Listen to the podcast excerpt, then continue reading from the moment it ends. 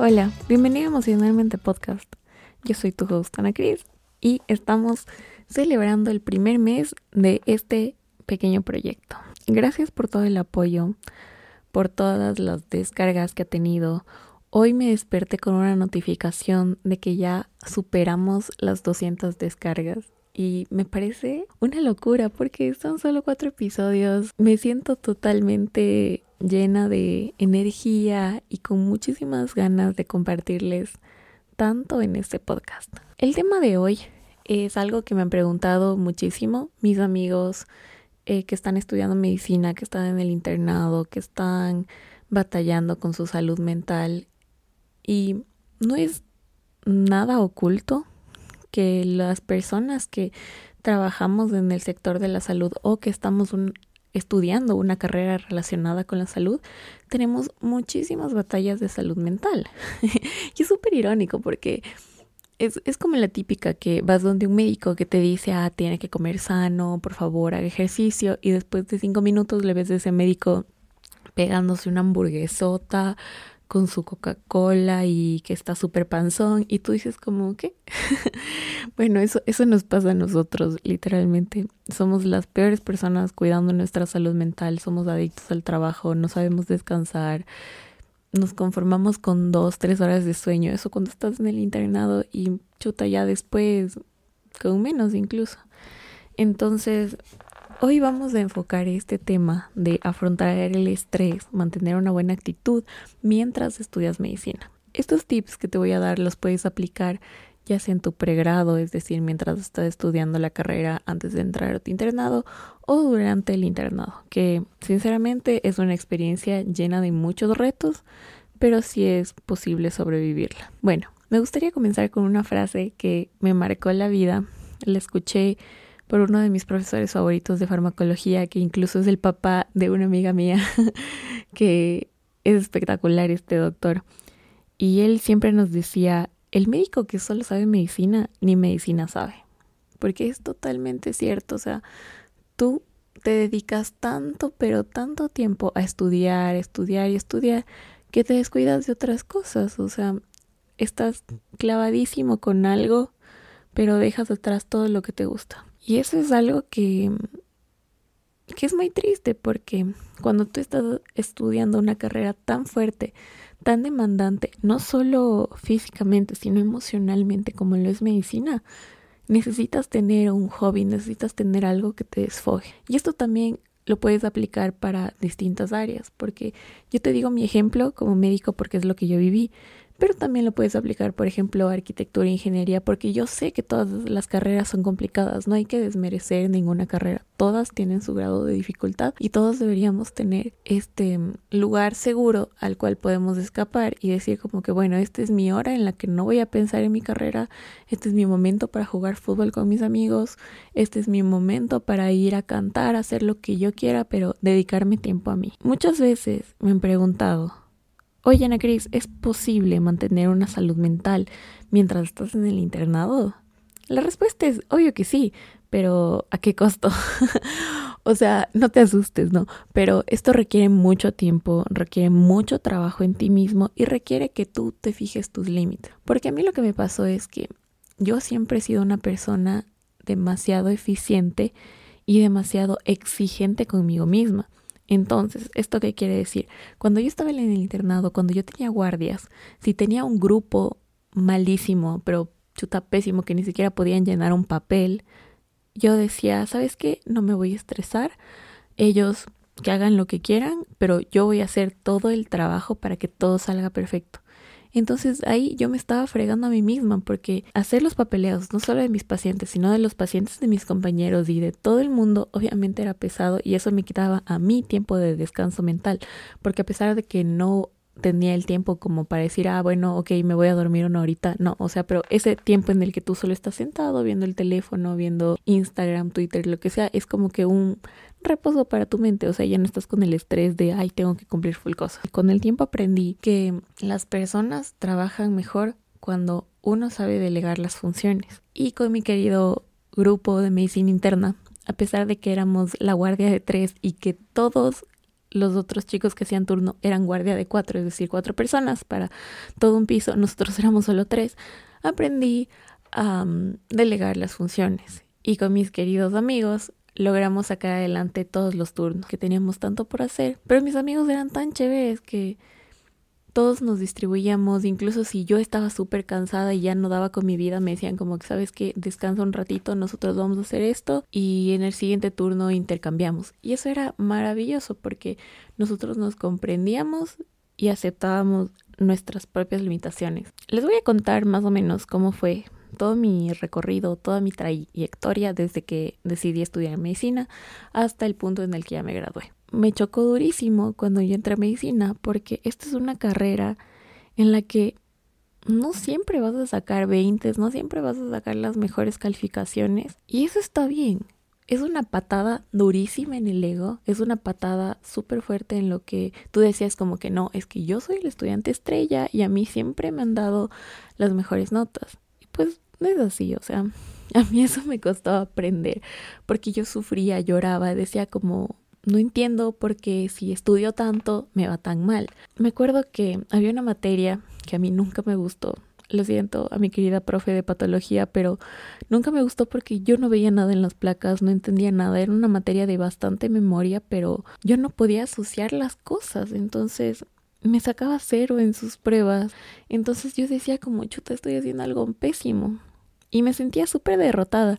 Pero luego cuando hablaba con mis amigos era como que, ¿cuánto sacaste sobre 10? Por decir yo, ah, ah, me saqué un 3 y mi amigo, ah, yo me saqué un 2 y era como que, ah, súper bien, o sea, ya podíamos como compararnos entre nosotros y nos sentíamos aliviados porque era como que, bueno, no soy la única que fue mal, o sea, creo que de todos mis compañeros que éramos como 30 o más en esa clase, uno sacaba 10, pero era porque el ñoñísimo que estudiaba de tres libros simultáneamente y nosotros humildemente estudiando de uno. Y mm, algo divertido que me dijo mi papá, que cuando me dijo yo, literalmente fue como, papi, no me estás ayudando, ¿qué es esto? Pero luego ya entendí que era un consejo buenísimo, es que no va a ser tu primer cero, y tampoco va a ser tu último cero. O sea, si es que te va mal en un examen, pues ya nada, ¿qué es lo único que puedes hacer? Aprender. No hay que compararnos, no somos un número, no somos una nota y está bien, porque va a haber materias en las que te va a ir mejor que en otras, porque cada uno de nosotros tenemos diferentes aficiones, tenemos diferentes segmentos de la medicina o de nuestras carreras que estudiamos en los que nos va a ir bien. Y eso es algo que está perfecto. Pero tú tienes que estar consciente de que hay cosas que ya no dependen de ti, que no las puedes controlar. Si tienes un profesor que se dedica a materias súper difíciles y ya sabes que toma cosas súper rebuscadas, pues estudia un poquito más. Algo más que yo no sé por qué, o sea, hasta ahora no entiendo qué pasaba por mi mente cuando yo entré a la universidad, pero en primer semestre de medicina que veíamos colegio general y materias no tan complicadas de la carrera, sino era como más biología, química, matemáticas, cosas así. Yo decidí alejarme de las cosas que me hacían feliz. Decidí decirle adiós a la música, adiós al teatro y todo eso que a mí me llenaba. Solo quiero que pongan en perspectiva. Ok, una Ana Cris de sexto curso en el colegio que estaba en el grupo de teatro que también era cheerleader, que estaba, ¿qué más hacía? Que jugaba en el equipo de básquet y en el equipo de vóley y siempre me funcionó. Entonces, yo no sé en qué cabeza se me ocurrió decir, bueno, voy a estudiar una carrera y me voy a salir de todo lo que me hace feliz. Dejé de ir a cantar, dejé de ir a hacer cosas que me llenaban, dejé de hacer deporte, me dediqué solo a los libros, solo a la medicina. ¿Y cuál fue el resultado? Pues no me fue tan bien, mis calificaciones no eran las que yo deseaba y yo no entendía por qué me sentía tan triste y tan infeliz si es que estaba estudiando la carrera que toda mi vida había querido estudiar. Gracias a la pandemia empezamos a estudiar online y mm, yo dije como que ahora creo que tengo un poquito más de tiempo para dedicarme. Porque si tú conoces a un estudiante de medicina, un médico o cualquier persona del área de la salud, todos te van a decir, no, es que no tengo tiempo, no me alcanza, no puedo hacer tal cosa. Pero sí, sí tienes tiempo, el día tiene 24 horas, tú puedes hacer todo lo que quieras mientras lo pongas en tu calendario y te organices. Retomando este hilo de la pandemia, yo dije como, bueno, si voy a estar en mi casa encerrada todo el día y no tengo nada que hacer, voy a buscar un hobby o algo que me dé felicidad mientras estoy estudiando. Y así descubrí esta hermosa academia de música y teatro musical que se llama Forza U. Y me han de decir que estoy loca, pero yo empecé con ellos de forma virtual. Me conectaba en mi compu a mis clases de canto, a mis clases de baile y era full chistoso. En mi pequeño cuarto yo aquí dándolo todo, cantando, bailando, saltando, así. Puedo decir que estar en Forza U ha sido una de las cosas que me dio esa felicidad de vuelta, que me dio esas ganas de, ok, a mí también me gusta la música, no es solo un hobby, es algo que me hace feliz y me llena totalmente el alma. Qué bueno tener este momento de desfogue, qué bueno tener este espacio solo para mí en el que yo pueda hacer lo que a mí me gusta y soy completamente feliz. Algo que también te recomiendo a ti es que tengas una materia o tengas algo que te mantenga unido a la tierra. ¿Eso qué quiere decir? Que por ejemplo, si tú estás estudiando una carrera, me invento de gastronomía, de ingeniería, y todas tus materias son relacionadas de esa malla, haz alguna actividad que a ti te permita pensar en otro mundo. No sé si en las otras universidades tengan esta facilidad, pero en la mía, yo, a más de estudiar medicina, siempre me dediqué a estudiar una materia extra que no estaba en mi malla. Y mis amigos me decían como que no seas tan loca, o sea, nuestra malla encima ya es tan fuerte y tú te estás dedicando a coger pastelería, a coger portugués, a hacer cualquier otra vaina. Y yo decía como no, la verdad, para mí me encanta, porque cuando hice estas materias conocí muchísimas personas hice más amigos que estaban fuera del área de medicina, aprendí muchísimo más sobre mí, pero esto fue como un, un atacazo artístico, así, o sea, literalmente yo solo estaba viendo los cursos disponibles y dije, bueno, creo que portugués debe ser más divertido que inscribirme en pintura, en acuarela, cosas así. Y estas materias, cada semestre que tenía una materia diferente, era para mí un espacio súper divertido para conocer a otras personas, para conocer otras realidades, porque yo me estresaba muchísimo por mis deadlines, por lo que no había acabado de leer, por todo lo que tenía pendiente y me ponía a conversar con mis compañeros. Me acuerdo que tenía un compañero de matemáticas que literalmente estudiaba matemática pura y el chico decía como que, ah, tengo que hacer ni sé cuántos problemas y tengo que inventarme ecuaciones y cosas así. Y yo solo decía como, wow, eso está loquísimo, ¿cómo, cómo ir a hacer todas esas cosas? Entonces te ayuda un poquito a ver que tu realidad no es la única y que existen muchas otras posibilidades. Algo que también te va a ayudar un montón a sobrevivir la carrera es tener un sistema de apoyo. Pero aquí no me refiero como a tu familia, a tu hermano, a tu mascota, no, un sistema de apoyo dentro de la universidad. Yo sinceramente siento que sin mi mejor amigo no hubiera sido lo mismo, porque nosotros nos conocimos en primer semestre, estuvimos juntos, creo que todos los semestres, incluso hasta los últimos años, que en mi universidad lo llaman como ABP o aprendizaje basado en problemas, que son mini paralelos de 9, 10 estudiantes, que literalmente estás juntos los últimos dos años de la carrera. A mí, por gracia de Dios, me tocó con mi mejor amigo y fue como, bueno, ok, lo vamos a lograr. Y tener esta persona, tener este apoyo es espectacular porque como te dije antes, no siempre vas a ser bueno en todas las materias. Y en este caso, Paul me enseñaba muchas cosas que yo no entendía. Yo igual le ayudaba a Paul, nos compartíamos resúmenes, hacíamos repasos, eh, comparábamos notas, por ejemplo, si a mí me fue mal y él me decía, no, pues a mí me fue bien, él me ayudaba a estudiar y viceversa. Entonces, tener un amigo, tener un apoyo, tener tu grupito es espectacular. Porque pasa a ver eso que pasa bastante en medicina, que cada uno tiene sus grupos, estos se van disolviendo porque lastimosamente no todos los que entran a la carrera terminan graduándose. Y eso nos pasó a nosotros. Cuando estábamos en primer año, nuestro grupo era como de cinco o seis personas. Y a la final solo quedamos los dos. Y seguimos siendo amigos, seguimos siendo compas. Paul, si estás escuchando, te deseo muchísima suerte en tu rural. También en el camino vas a conocer personas que te van a ayudar, que van a entrar en tu vida. Pero lo importante es que veas que no estás solo, que si tú estás sufriendo por un examen de farmacología, es probable que todos tus compañeros también estén sufriendo, porque son retos, son cosas difíciles. Si compartes lo que tú sientes en ese punto, vas a ver que no es el fin del mundo, que todo va a mejorar.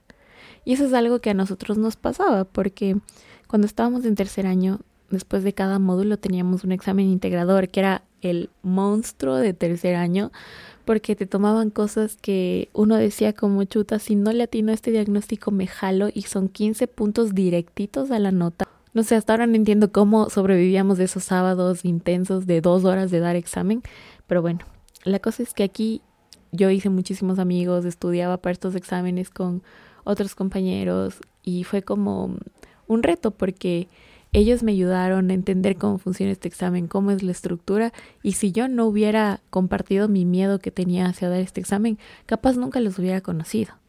Entonces arriesgate, haz amigos, por más que no sean las personas que tú dices como chuta, me da miedito, creo que no son tan confiables, solo lánzate, ¿qué es lo peor que puede pasar? Que te digan como que ok, no, o que solo te ignoren, pero tú ya te lanzaste. Y esa es la forma en la que yo conocí a una de mis mejores amigas en toda la facultad, que literalmente no habíamos hablado nunca, pero nunca, y en tercer año yo le vi que estaba llorando por una materia y yo estaba comiendo una galleta porque tenía una adicción a las galletas, literalmente me compraba una todos los días. Y solo me acerqué y le dije como, oye, ¿quieres galleta? Y desde ahí nos hicimos amigas, hemos compartido un montón de cosas y ha sido una de las amistades más chéveres que he tenido en toda la facultad. Algo más que te quiero decir es que disfrutes de esta etapa. Yo sé que previamente te he dicho que es la mejor etapa de tu vida y toda la cosa, pero de cierta forma, a pesar de todo, estar en la universidad es una etapa tan chévere porque aprendes un montón sobre ti, aprendes tus limitaciones, aprendes sobre otras personas, aprendes nuevas cosas. Lo último que te puedo decir antes de despedirme es que no importa si no sabes qué especialidad quieres seguir. Porque a todos aquí nos han preguntado, o sea, ni bien entramos a la facultad, tus abuelitos, tus tíos, todo el mundo te dice, bueno, ¿y en qué te quieres especializar? Y tú así como, me inscribí ayer, esperen. y eso es algo que está bien, no todos saben qué es lo que quieren seguir de especialidad, no todos la tienen tan claro, no todos tenemos eh, papás médicos, y eso los digo en mi caso, porque en mi casa no hay nadie que sea doctor, ni mi papá, ni mi mamá, ni mi hermano, mis tíos, nadie. O sea, yo soy la primera doctora en la familia y siento que hay muchísima presión sobre mí, que todos quieren que sea lo que les conviene. Tengo tíos que me dicen como, ay, hazte cirujana plástica, otros que no, hazte cardiólogo, hazte pediatra para que les veas a tus sobrinos, cosas así, pero a la final la decisión es tuya y cada año vas a conocer cosas diferentes. Yo entré en la carrera pensando en que voy a ser pediatra porque mi pediatra es el mejor doctor del mundo, que yo lo quiero muchísimo, pero luego cuando entré a las rotaciones con los niños dije como que mm, de aquí no soy, esto está horrible.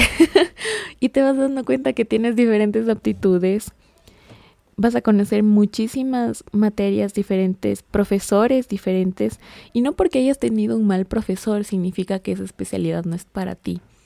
Porque, por ejemplo, yo tuve un profesor que no era tan, tan bueno explicándonos muchos temas de cardiología cuando estábamos iniciando los años de estudio, pero a la final es una materia que a mí me gusta muchísimo, o sea que no importa que mi profesor no haya sido el mejor explicando el electrocardiograma, pero es algo que a mí me apasiona, que yo digo como que sí me veo siendo una cardióloga en el futuro, pero eso es una decisión de varios años, porque con el transcurso de los semestres, con el paso de la carrera, vas a ir descubriendo materias diferentes.